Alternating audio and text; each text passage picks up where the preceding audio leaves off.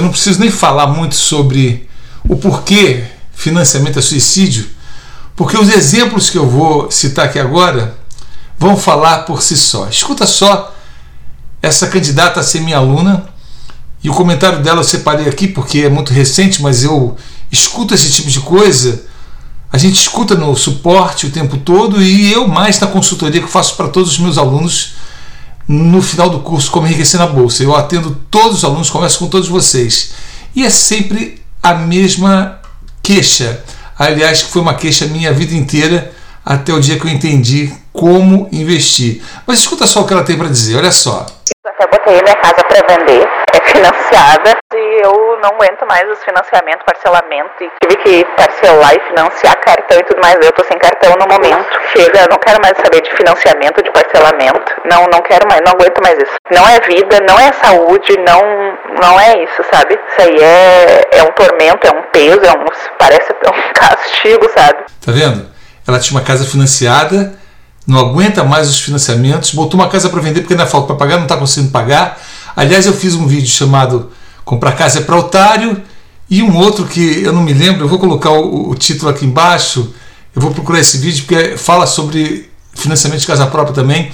É muito interessante. Os dois provam para vocês porque que financiar casa é andar para trás no enriquecimento. Cada vez fica mais longe de enriquecer e achando que aquilo é um investimento. Quer dizer, a pessoa vai se mete em financiamento, aí a, a, surgem os extras, os imprevistos, entra no cartão de crédito, naquela bola de neve e cada vez se afunda mais. Tudo financiado: casa, carro, cartão de crédito, até que a vida vira um tormento e a pessoa não aguenta mais. Aí ou ela perde tudo que, né, que investiu, ou acha que investiu, e acaba sendo na pior, né?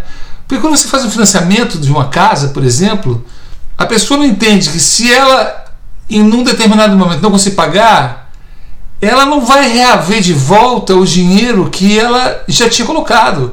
Porque o, o, o banco simplesmente vai confiscar o imóvel e vai leiloar e não vai te dar o troco, não. Você perde tudo. Aqueles anos todos que você achou que estava fazendo investimento. As pessoas falam muito para mim, ah, professor, mas o preço que eu pago no financiamento é menor do que eu ia pagar no aluguel. Mas acontece que se você calcular o aluguel, você só está pagando o aluguel daquele mês. Se você quiser não pagar mais, sair, não pode mais pagar, como aqui nos Estados Unidos, o cara vai morar num trailer, mas ele tem onde morar, mas ele não paga mais aluguel. Na crise agora, um monte de gente foi morar em trailer. Agora, se você está numa casa, você perde tudo que você acha que investiu. E às vezes você já pagou duas, três casas. Porque no final do financiamento você vai pagar três, quatro casas. Uma vida quase que desesperadora viver de parcelamento. Pessoal, isso aqui é o tempo todo. Eu que trabalho como educador financeiro, eu escuto isso o tempo todo. E eu só sou educador financeiro porque um dia eu entendi isso na minha vida tarde. E quando eu resolvi fazer a coisa certa, que muita gente passa, não, mas é um investimento, carro é ferramenta. Carro não é ferramenta, carro é passivo, carro é dívida, carro te leva para o buraco, carro sempre vai gastar muito mais do que você pensava que era só a parcela dela, dele mensal. Você vai inventar passeio, ele vai quebrar, você vai pagar seguro. Pessoal, o dinheiro de financiamento você investe, multiplica e aí você compra as coisas à vista com desconto. Todo mundo consegue. Financiamento é suicídio financeiro. Quando outras pessoas não fazem o suicídio real, porque é desesperador. Bom, aí vamos comentar agora alguns casos, é, também comentários que eu, eu selecionei aqui nos comentários do YouTube, tá? Eu, eu fiz um vídeo também chamado Comprar Carro é para Otário, né? Que é a mesma questão, e, e nesse vídeo é muito interessante porque eu provo que o dinheiro do financiamento, se você, no mesmo período que você ia fazer o financiamento do carro, você, você investisse, no final você tinha dinheiro para pagar dois ou três carros. Era uma coisa dessa. Aí ele diz aqui, o Masato Kawashima. Muito boas suas observações, porque muitas pessoas focam em adquirir o seu carro e sua casa, mas não sabem como fazer. E a primeira coisa que fazem é financiar e fazer aplicações corretas faz pagar o carro zero à vista e a casa e sobra dinheiro Parabéns pelo comentário. Isso é um grande alerta para não fazer financiamento para enriquecer os bancos. E você sabendo fazer o que eu vou ensinar aqui agora, eu vou dar os passos para você é, inverter essa situação. Mas deixa eu ler todos os comentários. A Ana Regina Pedro ela falou: tem razão. Meu companheiro hoje falecido sempre me falava: guarde 10% do seu salário todo mês. E falava: primeiro eu, depois as dívidas. É a fórmula do pagar-se em primeiro lugar. A gente tem que sempre se pagar em primeiro lugar. Isso é um princípio do enriquecimento. As pessoas falam assim: mas isso é uma irresponsabilidade. Você, quando eu digo pagar, você é investir em você, investindo dinheiro para investimento, para o seu futuro, para crescer, para multiplicar com juros compostos. E as pessoas falam: não, primeiro tem que pagar as dívidas. Não! Primeiro tem que pagar você, depois pagar as contas. Ah, mas as contas essenciais. Você só pode viver dentro de um orçamento onde as contas que você tem para pagar, você só pode assumir compromissos para pagar na medida do que você tem. Então por que não encaixar 10% ou 20% ou 30% para investir em você? E se você criou esse princípio para você, é muito fácil você primeiro se pagar em primeiro lugar. Tira coisa que você acha que está. Oh, estou pagando conta demais. Corta, corta, corta e deixa sobrar alguma coisa para você enriquecer. Senão você vai começar a cometer suicídio financeiro. Você vai destruir a sua vida financeira e como as finanças de uma pessoa é tão importante quanto o sangue que corre nas tuas veias, o oxigênio que você respira, porque dinheiro é muito importante, trate de cuidar dele muito bem, certo?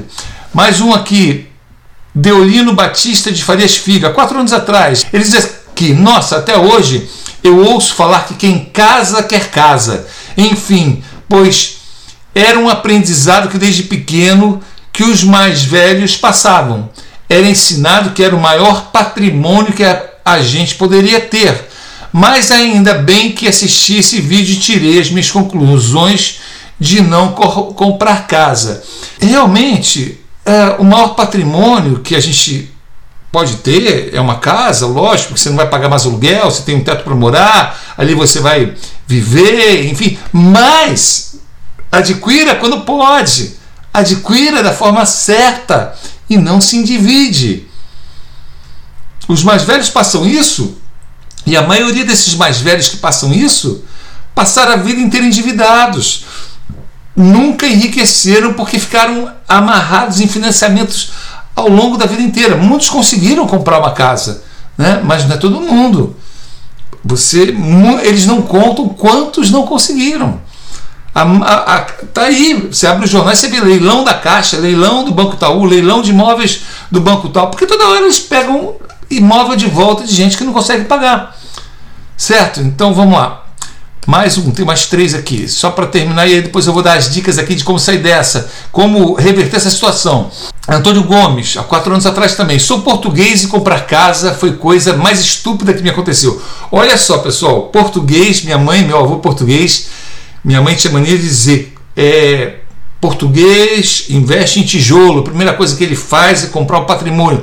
Meu avô deixou dezenas de imóveis para todos os familiares de herança. Eu nunca vi nenhum. Ficou tudo em briga de família, mas o fato é que ele construiu um patrimônio de dezenas de imóveis. Agora, eu nunca vi o meu avô financiar um terreno, nada sequer. Ele tudo, ele juntou dinheiro, comprou o terreno, comprou tijolo, cimento e ele foi lá. Eu me lembro do meu avô indo trabalhar na cidade, lá no Rio de Janeiro. Ia trabalhar na cidade, quando ele voltava na hora do almoço, minha, minha avó preparando o almoço dele e ele com o pedreiro, ele, ele contratava um pedreiro, passando cimento no tijolo, subindo as dezenas de casas que ele deixou. Nunca fez um financiamento para construir nada, tá? Então, é, português sabe das coisas, mas investe da maneira certa. Ele aqui, ele diz: Além de ter que pagar em toda a minha vida, fiquei prisioneiro e carregado de impostos e tudo que está inerente a aquisição do mesmo. Porque quando você compra um imóvel, você tem que pagar IPTU. A pessoa, quando faz o cálculo do, do imposto de renda, ela, ela não, põe, não põe tudo nesse papel. Quebra o cano, a, tem que trocar o telhado, está vazando. Aí a esposa fala assim: ah, mas eu estou precisando de um sofá, eu estou precisando disso. A parede está suja, tem que pintar. Quando você vê, meu amigo, a casa que você achava que ia gastar ao longo de tantos anos X virou 10x, não é 5x. 10x, 10 vezes mais. Ah, eu respondi o Antônio, que é português, eu respondi ele assim, eu, eu salvei o comentário também, vamos ver o que, que eu falei aqui. Ele falou, Antônio, entendo bem isso. Sou neto de português e tenho dupla cidadania. Sou brasileiro e português. Agora estou me tornando americano também. Construir e ter imóvel é um princípio que só faz sentido depois que se conquistou fortuna comprar. Meu avô, primeiro ele enriqueceu, depois ele começou a comprar de imóveis. Comprar imóvel nunca foi investimento, mas dívida. Aprender a investir, Antônio, com mais de cinco, aprende a investir, Antônio, com mais de 50 anos. Eu me desfiz do imóvel que eu tinha e em oito anos conquistei minha independência financeira no mercado de ações. Hoje eu moro onde eu quiser no mundo. E é o que está acontecendo. Hoje eu moro nos Estados Unidos, já mudei de casa aqui várias vezes nesses últimos seis anos que eu estou aqui, conhecendo novos lugares, novas cidades. Não era bem o lugar onde eu queria morar. Às vezes você compra uma casa, tem um problema, tem um vizinho chato, enfim.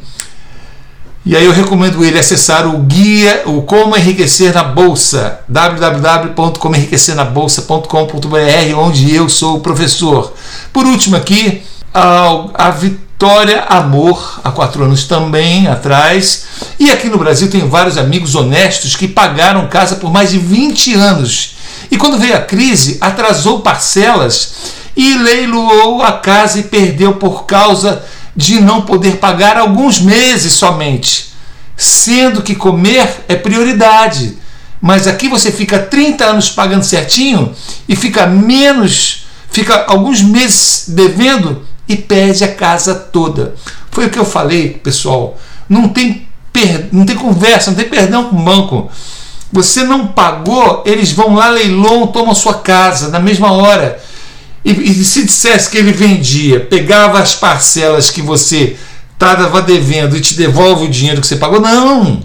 Está lá no contrato quando você assina que o imóvel volta para eles, eles leiloam para pagar as dívidas deles, aí eles vão inventar um monte de dívida, ah, que tiveram que gastar advogado, tiveram que gastar. Você não vê mais nada. Nada, pessoal. Ao passo que você está investindo, comprando ações de empresas que pagam dividendos, que estão gerando aluguel, que é o dividendo, um aluguel mensal. Você pode comprar fundos imobiliários também com 100 reais. 100 reais. Você começa a ser investidor de imóveis vivendo de aluguel com 100 reais. Começa a dar um real por mês. Amanhã você tem mil, começa a dar 10. Amanhã você tem 10 mil, começa a dar 100. E vai indo. E você não deve nada para ninguém. Se você precisa vender, você vai lá vende. É seu. Valoriza com o tempo. Agora você vai dar o seu dinheiro no financiamento do banco onde você perde tudo. Depois de 10, 20, 30 anos pagando. Tá aí, pessoal. Então, é, financiamento é suicídio, principalmente quando se trata de casa e automóvel. Então, a, o brasileiro precisa entender uma coisa que o americano aqui conhece muito bem, chamado juros compostos. Juros compostos, que são juros sobre juros, que são a bola de neve que o brasileiro conhece, conhece muito bem, que leva ele para o buraco, né, com as dívidas do cartão de crédito, chega uma hora que não consegue mais pagar quando você não entra em financiamento e coloca esse dinheiro em investimentos, em ações, em fundos imobiliários, e você pega durante 10, 20 anos todos os dividendos, os aluguéis dos, dos fundos imobiliários e compra mais ações, você está fazendo os juros compostos trabalharem a seu favor, que é renda sobre renda. Na dívida, juros sobre juros.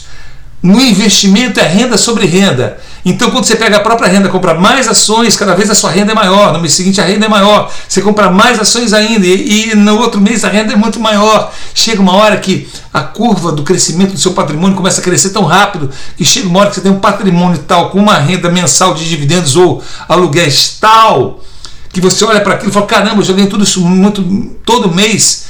Eu parei quando eu vi que aquilo que eu ganhava na bolsa todo mês era o dobro do meu salário. Eu falei: aqui eu estou parando de trabalhar, tirando umas férias, eu tirei quatro meses de férias e depois eu fui ser, fui ser empreendedor. Né? Já tinha mais de 50 anos de idade, conto essa história em vários vídeos meus e virei a história da minha vida. Hoje eu só compro ativos, hoje eu só compro coisas que colocam dinheiro no meu bolso. Quando eu tenho renda suficiente no mês que me sobra para comprar um carro, então eu vou lá comprar à vista. Uma casa, eu vou lá comprar à vista. Mas eu não deixo de todo mês, pelo menos a metade das, da, da renda que eu já tenho, que já cresceu um bocado, eu compro mais ações com pelo menos a metade, porque o bolo está sempre crescendo e a quantidade de renda que eu tenho todo mês está cada vez crescendo mais. Pessoal, financiamento é suicídio. Não façam isso. Usem os juros compostos a favor de vocês para vocês enriquecerem e Deus abençoe vocês. Tchau, tchau.